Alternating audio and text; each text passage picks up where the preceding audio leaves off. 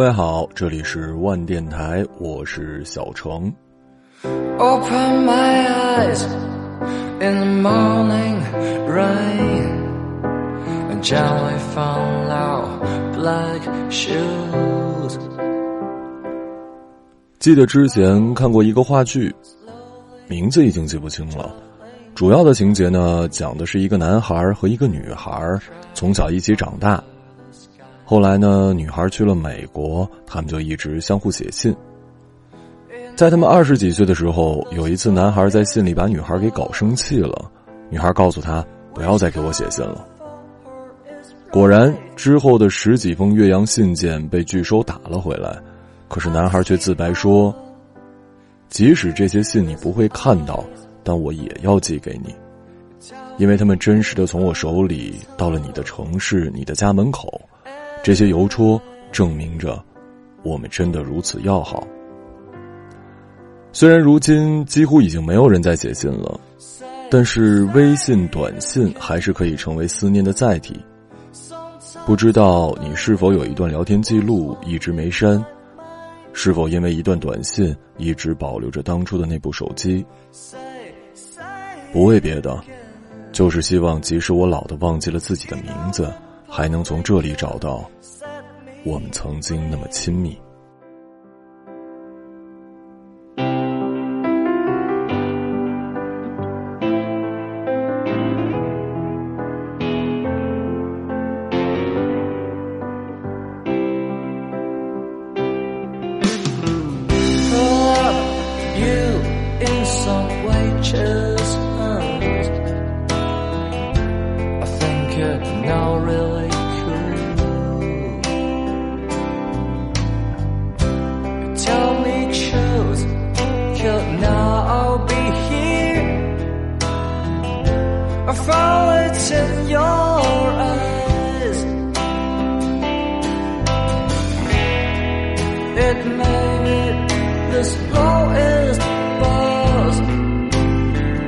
Which color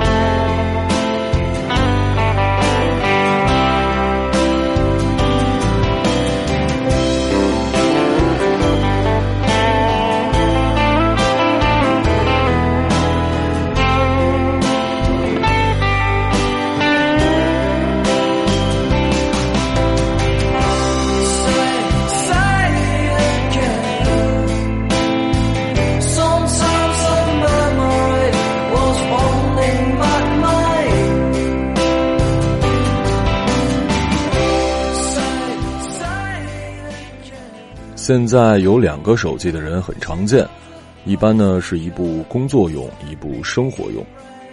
除了那部主机，备用机最起码也一定是一部智能的。但是我的身边却有一个很奇怪的人，他的备用机非常非常老，老到当初的手机厂商现在已经分家了，滑盖的索尼爱立信。即使在当时，这其实也不是多么牛叉的机型。和当时的王者塞班系统的诺基亚根本就没法比。里面除了安装手机 QQ 听听音乐，甚至好像连微信都没法下。哦哦，对了，那个时候没有微信。可就是这么一部老古董，从我认识他的一开始，他就一直带在随身的包里。后来关系熟了，一天喝了点酒，我就问他：“你是喜欢复古风格吗？”为什么要搞那么一个备用机啊？而且从我认识你开始，你那个破电话就没响过。他看着我无奈的笑笑，然后拿起桌上的酒喝了一口。等了几秒钟，才慢悠悠的开口了：“这部手机当然不可能响的，因为里面的电话卡早就被注销了。这个手机是高二暑假的时候，他跟当时的女朋友一起打工买的情侣机。那个时候没有微信，WiFi 网络也没有像现在这样到处都是，流量呢又贵得吓人，手机 QQ 聊天也不太现实，所以。”短信情侣包才是那个年代谈恋爱的标配。只要两个手机号开通了这个业务，相互发短信就所有都是免费的。于是两个人上课发，下课发，不在一起的时候发，在一起的时候男生惹女生生气了，女孩不理他，他也会可怜兮兮的发短信求原谅。当时的通话资费也不低呀。所以没有现在的打着电话或者是开着视频睡觉，但却经常发短信发到很晚很晚，不知道什么时候就睡着了。第二天醒过来的时候，手机还紧紧的攥在手里呢。而一个学期不到，两个人的手机内存就都没有了，因为短信也是占空间的呀。于是乎，每学期开学都要格式化一次内存卡。我的朋友可能比较浪漫吧。省吃俭用的买了一张更大的内存卡，就是为了存着这些短信。就这样，一年多的时间一晃就过去了。高考结束了，他的那张在当时已经很大的内存卡也快要存满了。两人去了不同的城市读大学，然后苹果手机一夜之间改变了世界。他们也随着周围的人换了手机，开始用微信。而异地恋，终究是难熬的。大二的上学期，六月十四号的上午，男孩在微信里收到了女孩给他的分手讯息，一直挽回到下午，男孩最终放弃了。然后他回到宿舍，拿出了当初高中时候的情侣机，最后给女孩发了一条短信。他说：“祝你幸福。”不是，是你一定一定一定要幸福。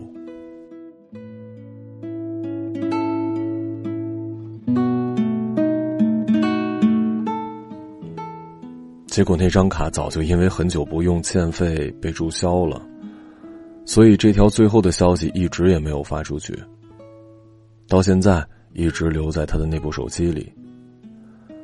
他说：“他之所以能把日期记得那么精确，就是因为每一次打开发送失败的上面都清楚的显示着时间。而他也从那个时候开始，一直到现在，不管到哪儿都带着这部老古董。他和我说，他其实早已经没有什么想要跟他再在一起的冲动了，只是有那个手机在，有那几千条的短信在，当自己被现在的生活压得快坚持不下去的时候。”就拿出来看看，似乎就可以从那古老的屏幕上看到曾经年少的自己，也就扛了下来。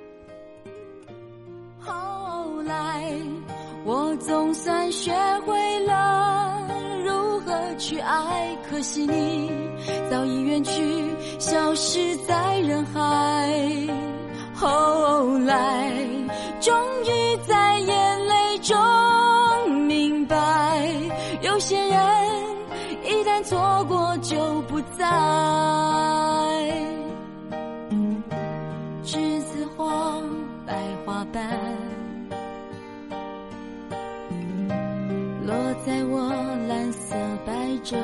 上。爱你，你轻声说。我低下头，闻见一阵芬芳。那个。永恒的夜晚，十七岁仲夏，你吻我的那个夜晚，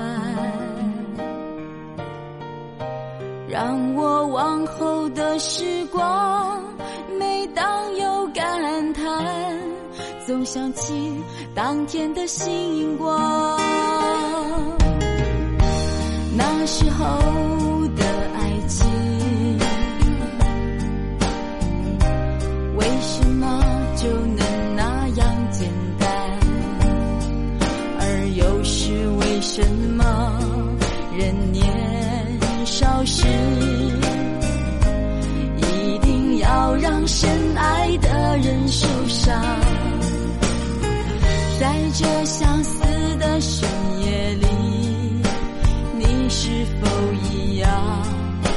紧紧追悔感伤？如果当时我们能不那么倔强，现在也不那么遗憾，你都如何回忆我？带着笑或是很沉默？这些年来，有没有人能让你不寂寞？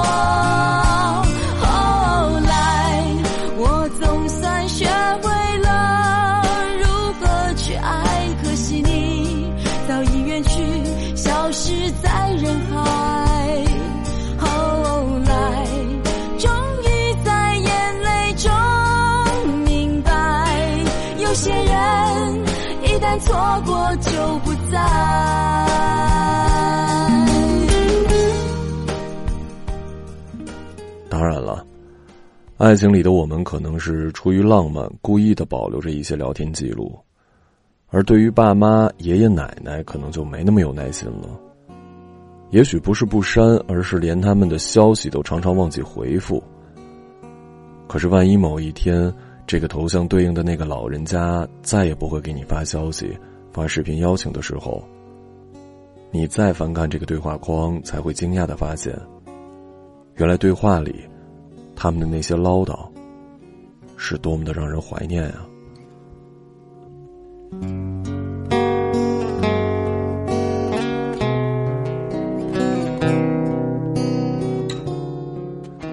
网友长不大分享自己的聊天记录，跟妈妈的。妈妈说自己在床上躺会儿，休息一下。你爸哭了，心疼你，记得自己加油。女孩问爸爸哭了，妈妈说是的。女孩说我也哭了。妈妈说，妈妈说，你打个电话吧，宝宝不哭。女孩说晚上吧，妈妈说好的。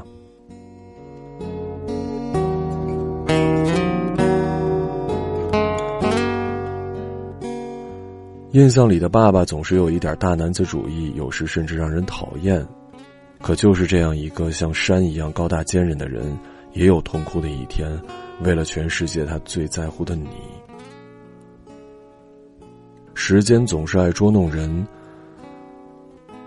等到有一天你懂得父爱如山的时候，可能爸爸没有等到。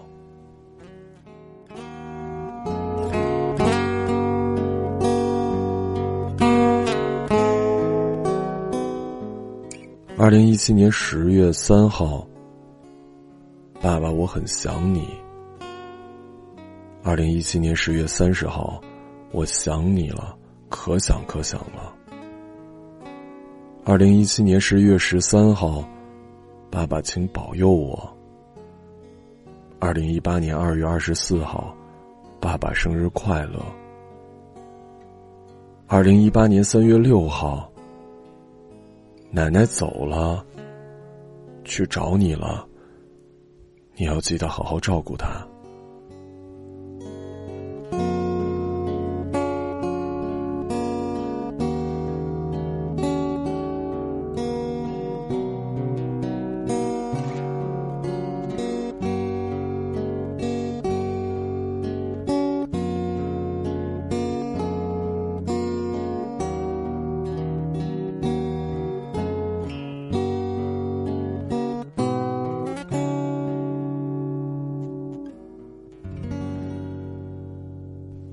大叔连小胖子说：“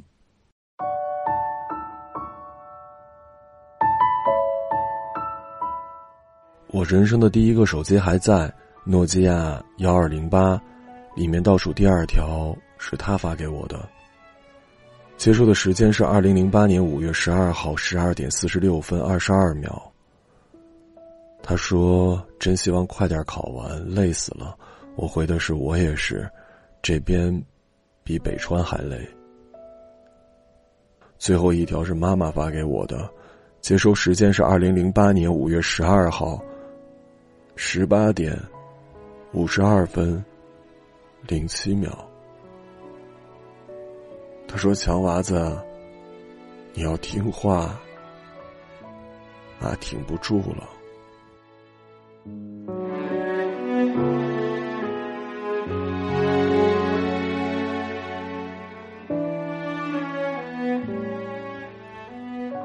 这两个我生命中最重要的女人，从此我再也没有见到过。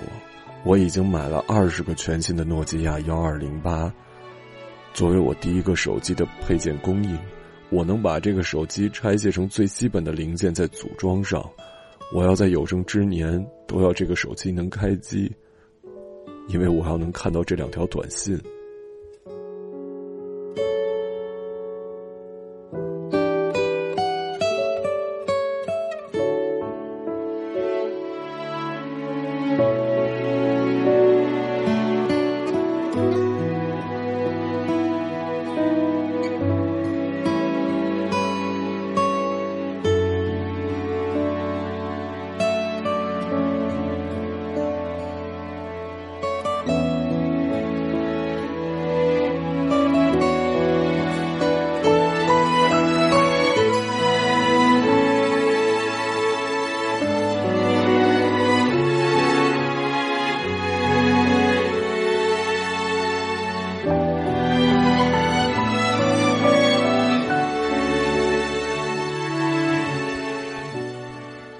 就像我说的，爸妈的消息有时候会让我们觉得无聊磨叽，但是他们真的异常珍惜我们可能特别不耐烦发来的几个字、几句话、一条语音。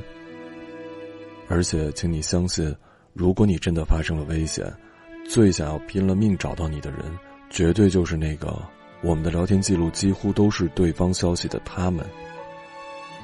电影《网络迷踪》讲的就是这样的一个故事。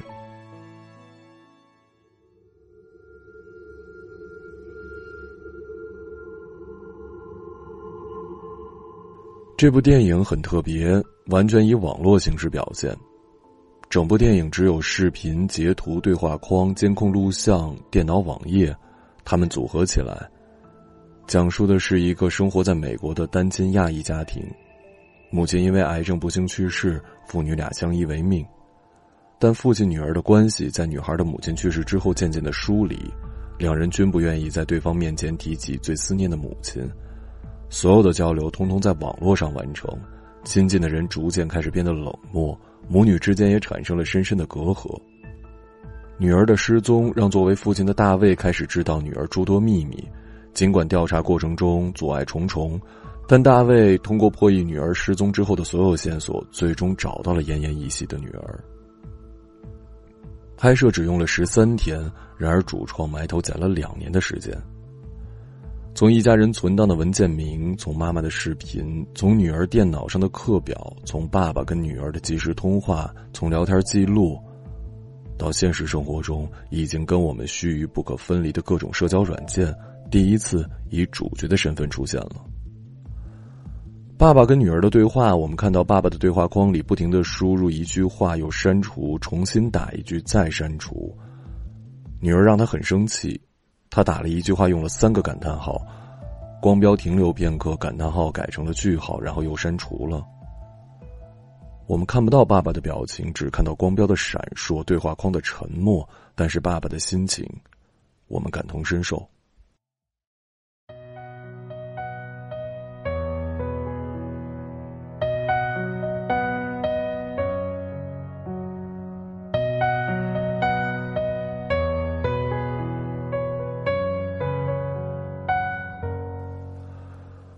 村上春树曾经说：“你要记得那些黑暗中默默抱紧你的人，逗你笑的人，陪你彻夜聊天的人，坐车来看你的人，陪你哭过的人，在医院陪着你的人，总是以你为重的人，带着你四处游荡的人，说想念你的人。是这些人组成了你生命中的一点一滴的温暖，是这些温暖使你远离阴霾，是这些温暖使你成为了善良的人。其实说到底，我们不是不舍得删除那些聊天记录，而是舍不得切断和那个跟你聊天人的联系。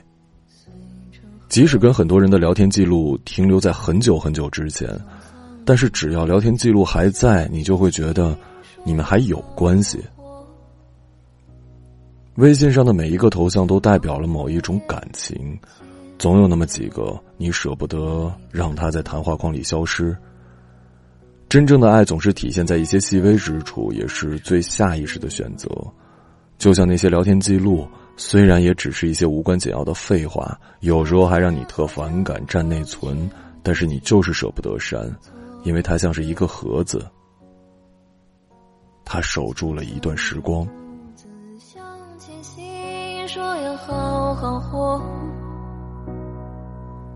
等再忙碌也也解不了爱的渴。穿山越海哼你的歌，他能飘奔忘记你，更忘记我。从此江河只是传说，天地融化，星辰吞没。穿山越海哼你的歌，踏浪飘奔忘记你，更忘记我。从此江河只是传说，天地如画，还记得我开头说的那个话剧吗？男孩女孩相互喜欢了一辈子，但是一生也没有在一起过。写信的习惯一直延续了五六十年。而最后一个场景是，男孩变成了老头，然后一个人在一束追光下拿着一盒子的信件，呆呆的盯着前方，然后慢慢的，眼神里开始有光，嘴角开始上扬，傻笑出声的那一刻，眼泪也默默的流了下来。时光一逝永不回，往事。只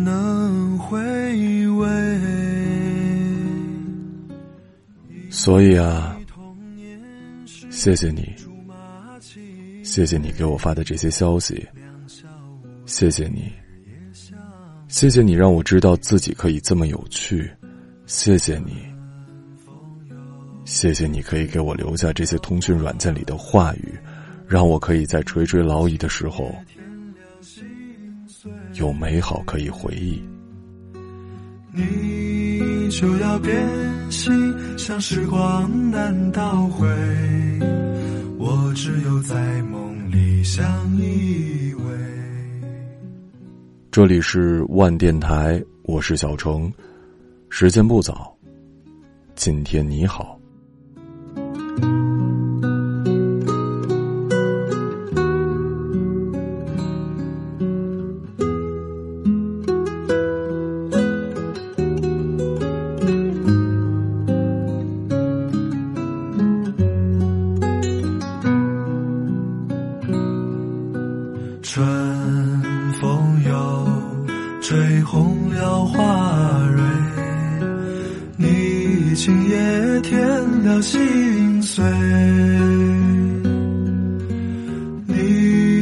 就要变心，像时光难倒回，我只有在梦里相依偎。